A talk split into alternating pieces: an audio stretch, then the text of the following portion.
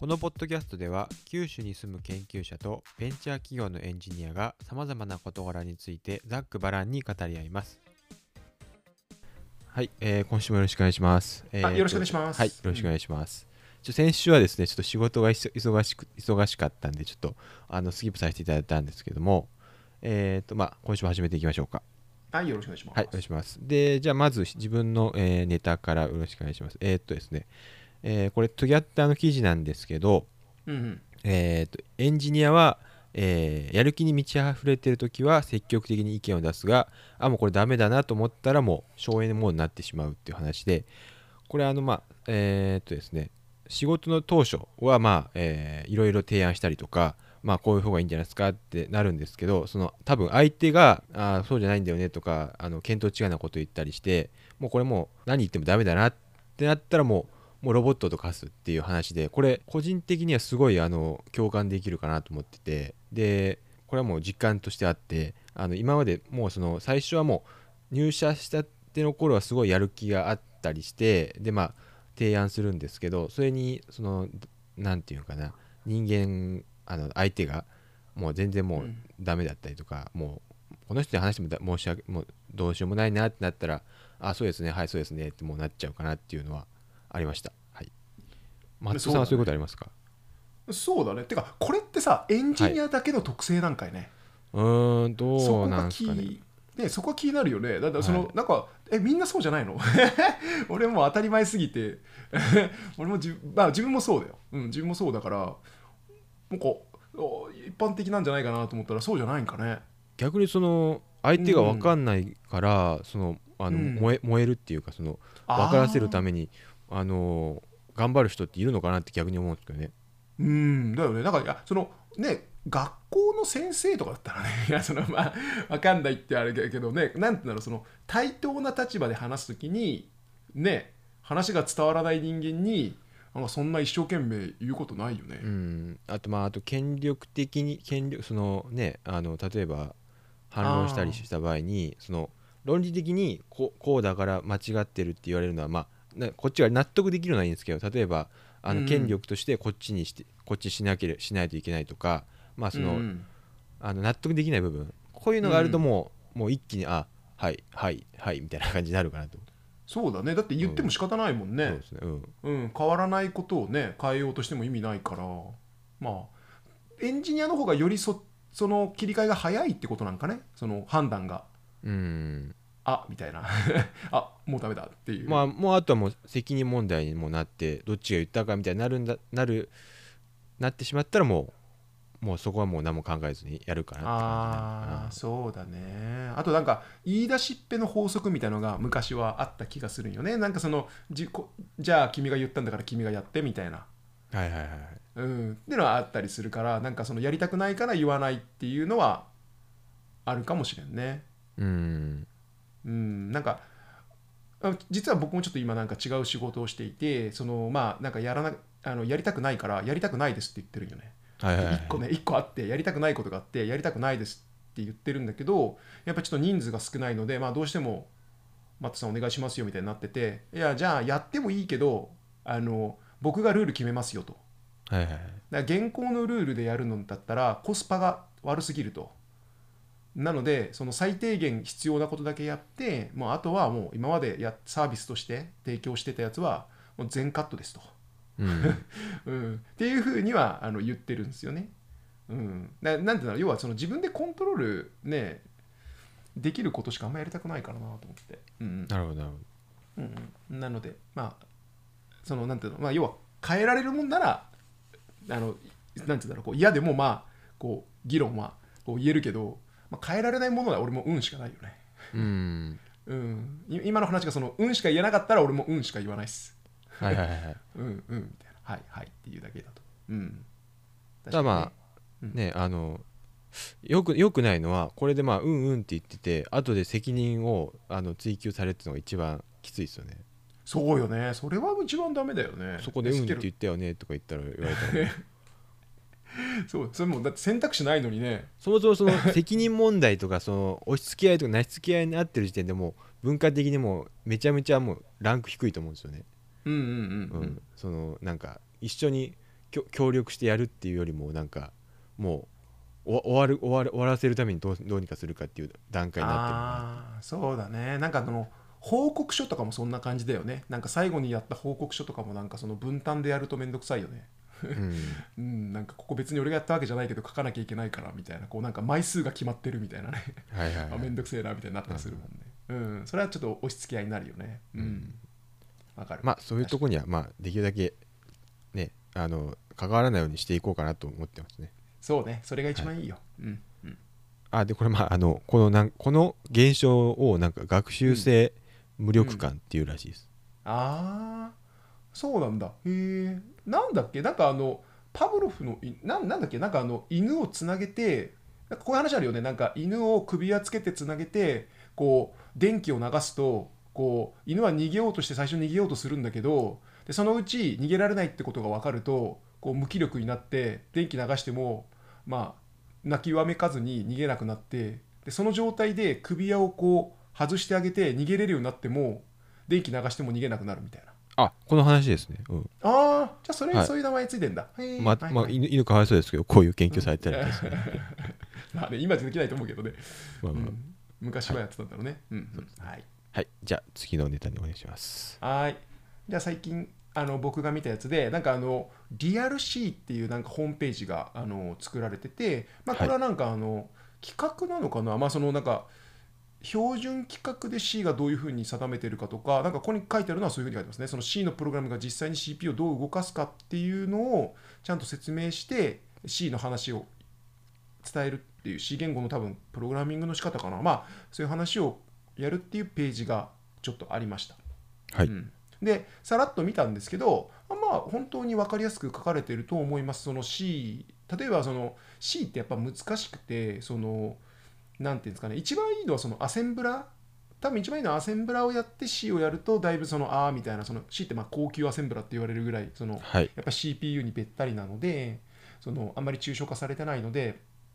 まあ、そういう意味ではそういう順番で勉強した方がいいんですが大抵のその大学とか多分その初めてプログラミングやる人は、まあ、C から入ると思うんですけど、まあ、そういうアセンブラの知識がなくて、まあ、C をやるっていう方も、まあ、これを見るとちゃんと CPU とのあのどういうふうに動いてるかっていうのが分かるのでポインターとか、まあ、みんなつばづきやすいところも、まあ、カバーできてるんじゃないかなと思いました。うん。うん。なんかあのまあ何でもそうですけどどっから始めるかって多分重要ですよね、そうよね。ももうこん。しプログラムやる前に今言うとさっきで言うとアセンブラをやりなさい。そしたら、うん。アセンブラをやる前にまず、えー、と CPU の構造を知りなさい。CPU がどうやって構成されてるのかその電子的な背景を知りなさいとか、まあ、そこまでやってくるとね、どこまでやればいいのってなるからね。まあ難しいですよね。うんうん、なんかやっぱりもうやっぱこう人による気がするんですよね。僕もその C はもともとあんまり書けなくて最初大学入った時は C を学んででやっぱり全然書けなくて。で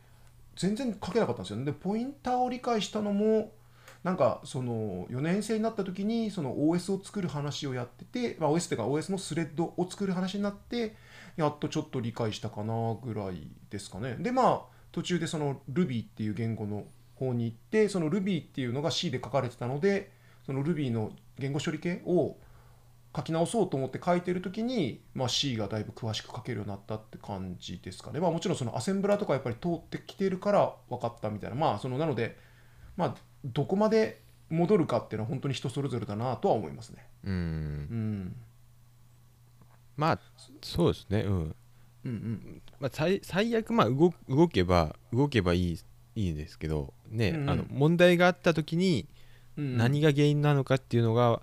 分かる分かんないと後で辛くなるかなって感じかなと思います。ああそうですね。そのやっぱりバグとか何か起きた時にその自分なりにまあ理解できるところまで落とせるんならそれで、うん。うん。やっぱプログラムってどっか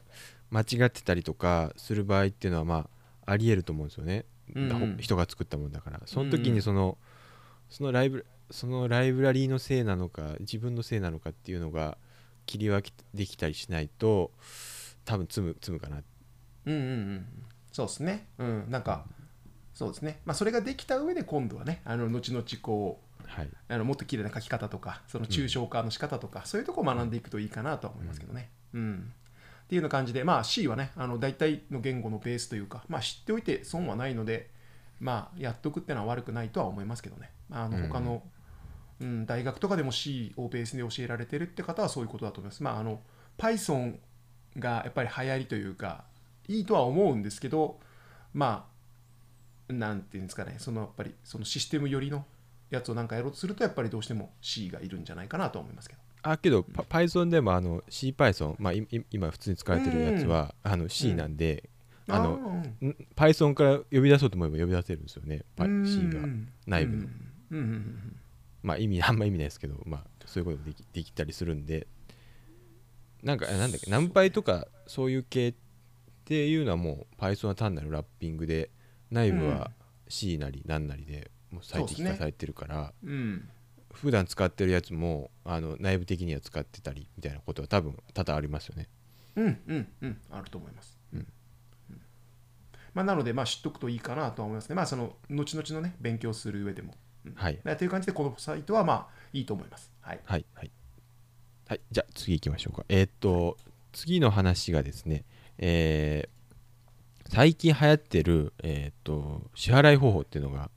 あるみたいおうおうでこれ自分もなんか以前記事に、えーアメリカでまなんかまずあのアメリカの若年層で流行ってるって記事を聞いたんですけど見たんですけど、これあの、まあ、後払いってやつで、まあ、英語で言うと Buy Now Pay Later、えー BNPL っていう名前で、まああのー世間で一般では払あの言われてるらしくて、これまあ普通後払いっていう意味で言うと多分クレジットカードも後払いですよね。後で払うっていう意味で。そうですね。ただうん。これの違いとしてはまずその10代から20代の層でも使えるっていうのと、えー限度額が、えーこのまあ今までのあの支払いの信用情報、まあ、いろんな人の信用情報から、えー、と限度額を、えーアプリ側がアプリ側っていうかその後払いのシステム側が決めるっていうのが多いみたいです。なんでうんうん例えば、えーと普通はまあ限度額20万クレジットカードが20万なんですけどそれよりも3万ぐらいで、えー3万円この月使ったらもう使えないよみたいなうんうんうん感じなんですよね。でまあそうですね20代30代があ10代20代がめちゃくちゃ使ってると。で,、えーでこれ何が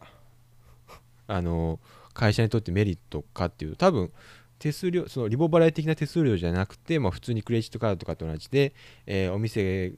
から、えー手数料を支払ってもらえるのかなとあの連携してる会社が。うん。うん、そうですね。まあそんな感じでなんかこ個人的にはあんまりな違いがあるんじゃ違いがないんじゃないかなと思ったけどまあ多分参入参入というか使いやすいんかなと思います。これメルメルカリとかあのーめちゃくちゃ早くにスマート払いって形で作ってたりしたんで、うんうん。はい。まあそういう感じです。うん、なんかあれなんじゃないですかね、その例えばその限度額がさっき言ったみたいに少ないってことは、そのなんて言うんだろう、その認証がその早く降りるんですかね、その例えばクレジットカードとかだと、その結構やっぱりちゃんと働いてないといけないとか、なんかもろもろあって、その20いやその例えば10代、20代で流行ってるっていうのはそういうことなんじゃないですかね、その10代、20代の人たちだと、その跳ねられてた層を、まあ、ちょっと安く、限度額を少なくすることによって、入りやすくして、で、まあ、みんなが使ってるから、私も使うみたいな感じで広がっているって感じなんですかね。あそうです。あの参入障壁ってあのなんていうかな、うん。あのすぐ使えるようになるっていうのは、まあ、うん。信用なくても、うんうん、やっでまあぱそういうことなんでしょうね。軽いそうですね。うん。もうお手軽にできるっていう部分があるんですけど、うんうんうん。まあ、その代わりお手軽にできるけど、そのね、突然ね、すごい金借りてバックられたら困るんで、少額にしといて、そうですね。っていうことなんですよね。あまあ、それはなんか、今までなかった、要はスイートスポットだから、スイートスポットっていうか、まあ、その、誰もやってなかったところだから、まあ、いいっすよね。多分スムーズにそのあのクレカを体験できるっていう意味でいいのかなと、今までなかった部分なのかなと、う。んそうですね、うん。うんうんうんうん。ただね、そのわわ若いうちから破産とかしたら悲惨ですけどね、そうね。けどまあかねその上限が少ないんならまあねそこまでって感じはしますけどね。うん。うん。ちょっとなんかねなんかもっと面白い仕組みができるといいですよね。その人間関係のなんかうまい感じでこうこいつはやばそうみたいなのがこう早期に発見できるとか。あとなんかアプリにしてればほらなんか購入履歴とかそういうのも取れるからそれを売ったりとかするっていう風にするんですかね。うんうんでしょうね、うんうん、なんかその辺がうまくできるとまあそのまあ、仕組みになってると、まあ、お金になるんじゃないかなと思いますけど、うん。けど今ねいっぱいねそのなんていうんだろう決済方法があるから難しいですよねどれ使うか。そうですよね。うん、うん。っていうか多すぎるからな逆に日本でそ言うう。ねだから我々そのねコンビニの店員とかしてるわけじゃないからあれですけど店員さんとか大変ですよね多分ね。いや本当大変だと思いますよね。しかもなんか また増えるんですよね。あのプラゴミっつってフフォークとかも、だから、うん。ま、い前からそうだった袋あの商品出してまあ今まで決済まあ袋入れてたからそうなんですけどそこにうん。袋いりますかっていう確認もいるしで決済をまあ現金じゃなくてクレジットカードがあるんでそこでPayPayでっつったら PayPayを押し押す。うん。まあい今コンビニとかでもう自動でやできるとこもありますけど、うんうんそうね。セブンとかはねもう自由にできるもんね。めんどくさいなっていうのが、うん、うん。確かに。そう実は僕あのこの間ちょっと前にそのどっかコンビニ行った時にその本当に完全にその自分でやるシステムっていうのがあったんですよ。はいはいはい。うん、でそれでちょっと使ってみようと思ってやったんですけどあのなんて言うんだろう。すごいそのよく使う例えばその